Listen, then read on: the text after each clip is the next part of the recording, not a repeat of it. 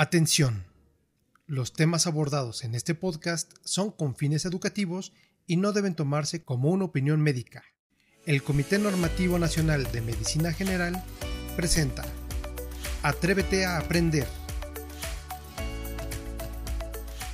Con motivo del primer Congreso Internacional del Comité Normativo Nacional de Medicina General, a realizarse del 25 al 27 de mayo del presente año, nos encontramos conversando con personalidades que participarán en dicho evento, en este nuevo canal de comunicación llamado Atrévete a Aprender. Tal es el caso de nuestra entrevistada del día de ahora, que es la doctora Claudia Arreola Mora.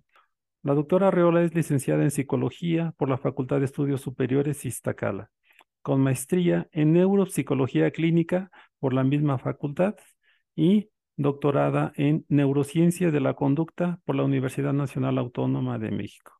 Tuvo una estancia de investigación en el Departamento de Neurocirugía del Hospital G de Choliac en Montpellier, Francia. Es asesora en el área de neurociencias en la Universidad Nacional Autónoma de México y actualmente participa como investigadora en el Hospital General de México. Doctora Arriola, entrando en materia, eh, ¿Qué papel juega el psicólogo en la enseñanza médica continua? En esta ocasión queremos intervenir desde dos perspectivas. En una, como sabemos, el país acaba de pasar por una pandemia que atacó a nivel mundial.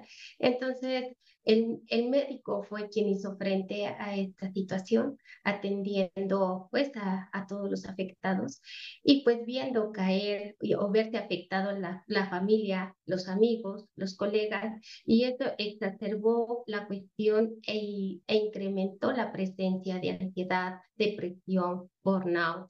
Entonces, una de nuestras maneras de brindarle apoyo es eh, ofrecerle eh, técnicas para afrontar esta situación que pudieran estar enfrentando algunos de nuestros, de nuestros colegas. Por el otro lado, como bien sabemos, el médico general es el, el médico de primer contacto que tiene eh, acercamiento a la población y queremos brindarle la capacitación para que ellos puedan atender al, adulto mayor y detectar problemas o de deterioro cognitivo leve o de alguna demencia que se pudiera estar haciendo presente en este momento. En particular, de los diferentes rubros que acaba de mencionar, doctora, ¿cuáles son los temas con los que estará participando en el Congreso usted y su equipo de trabajo? En esta ocasión eh, estamos ofreciendo un taller para aprender a manejar dos pruebas eh, neuropsicológicas de tamizaje y poder diferenciar entre lo que es un proceso de, de envejecimiento normal o cuando ya se está desviando o se está haciendo presente un proceso demencial. ¿Nos podría decir, doctora Arreola, qué es una demencia y cuáles son las que se presentan con mayor frecuencia? Bueno, la demencia es un nombre colectivo que se le da a síndromes cerebrales eh, degenerativos, progresivos, que van a afectar a la memoria, al pensamiento, al comportamiento y a las emociones. En qué grado se vean afectados más unos que otros va a depender del tipo de demencia que esté presentando el paciente. Tenemos que la demencias más frecuentes en nuestra población es la de tipo Alzheimer, la de tipo vascular y la demencia frontotemporal. Esta última va a tener tres variantes.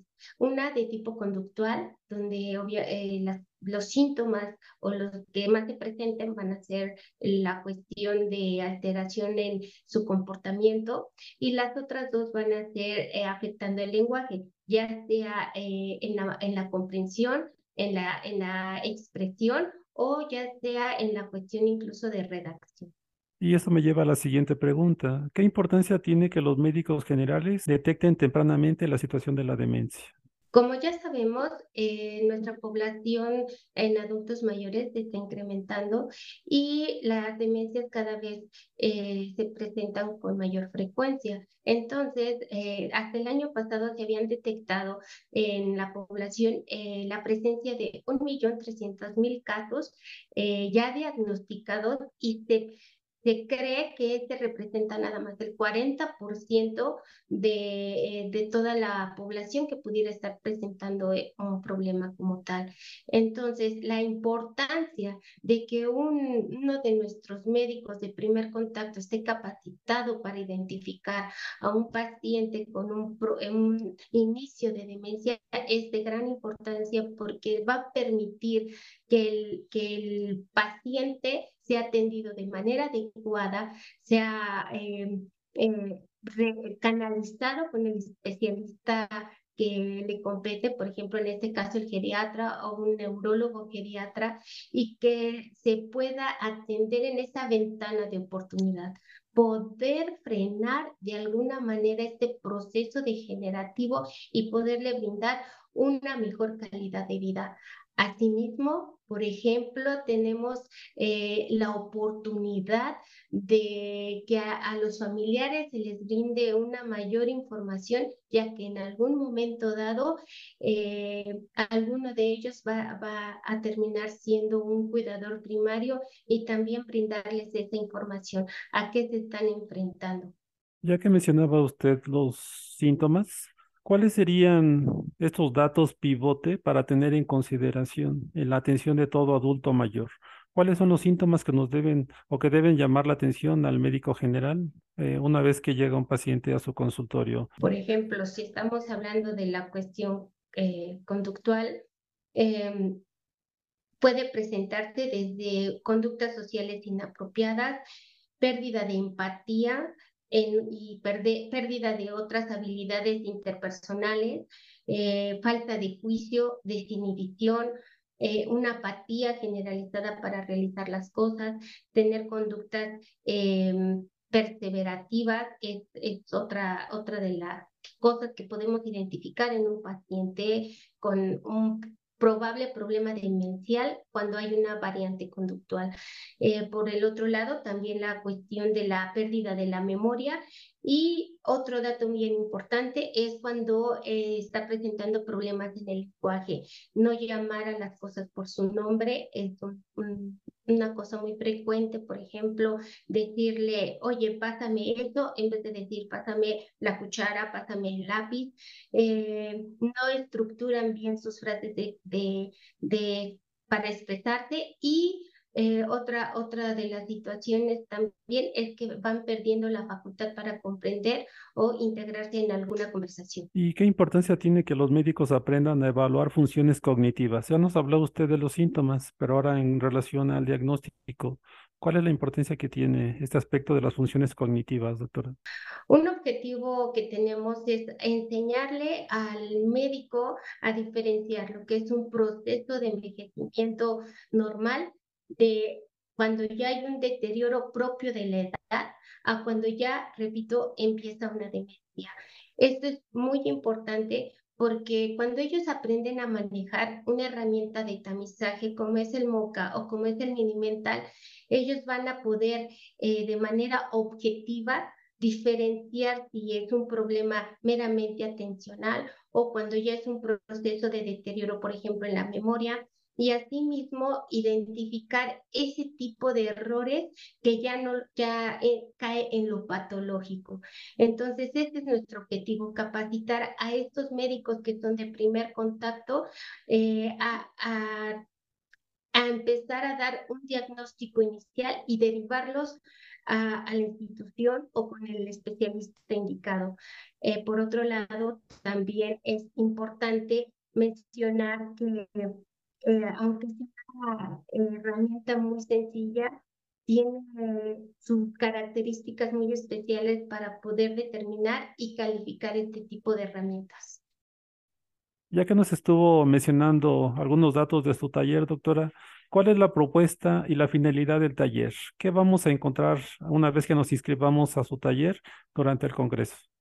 Nosotros en esta ocasión les vamos a brindar eh, pues el conocimiento para que aprendan a diferenciar entre los diferentes tipos de demencia, las que ya habíamos mencionado, Alzheimer, demencia frontotemporal, la vascular, y asimismo detectar esas características peculiares que las hacen diferentes. Por otro lado, también enseñarles a, a darles contención a estos pacientes, derivarlos con el especialista adecuado y que ellos vean lo importante que es para nosotros que ellos como médicos de primer contacto estén capacitados para, para captar a, este tipo de pacientes.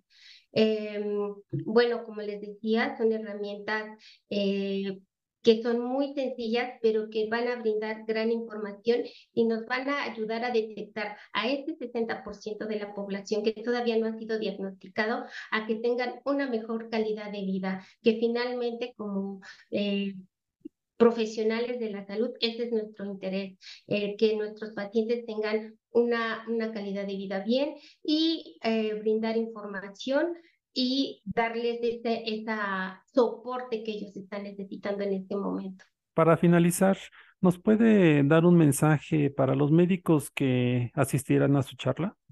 Bueno, el mensaje principal que les tenemos es que los esperamos en este congreso. Eh, definitivamente es algo que no se puede perder y pues que atrévanse a aprender que esta capacitación que les estamos brindando es para crecimiento profesional, pero también para tener una mejor atención a esa población que va en crecimiento, porque recuerden que eh, se calcula que para el 2000 50, la población de entre 15 años va a disminuir del 30% que es actualmente a un 17% y la población de adultos mayores va a incrementar. Entonces, esta, esta situación de presencia de enfermedades demenciales va a ser cada vez más frecuente y ustedes necesitan estar preparados para, para afrontar esta situación y este cambio en nuestra población.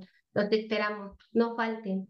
Agradecemos la participación de la doctora Claudia Arreola Mora y le recordamos a todos los médicos generales que estuvieron escuchando en este nuevo canal de comunicación Atrévete a Aprender que puedan eh, redactar sus preguntas para que durante el evento se, la doctora les pueda dar respuesta de manera personal. Muchas gracias a usted, doctor, y es un placer participar en este tipo de eventos educativos. Hasta pronto el Comité Normativo Nacional de Medicina General presentó Atrévete a aprender. Los esperamos en la próxima emisión. Atención. Los temas abordados en este podcast son con fines educativos y no deben tomarse como una opinión médica.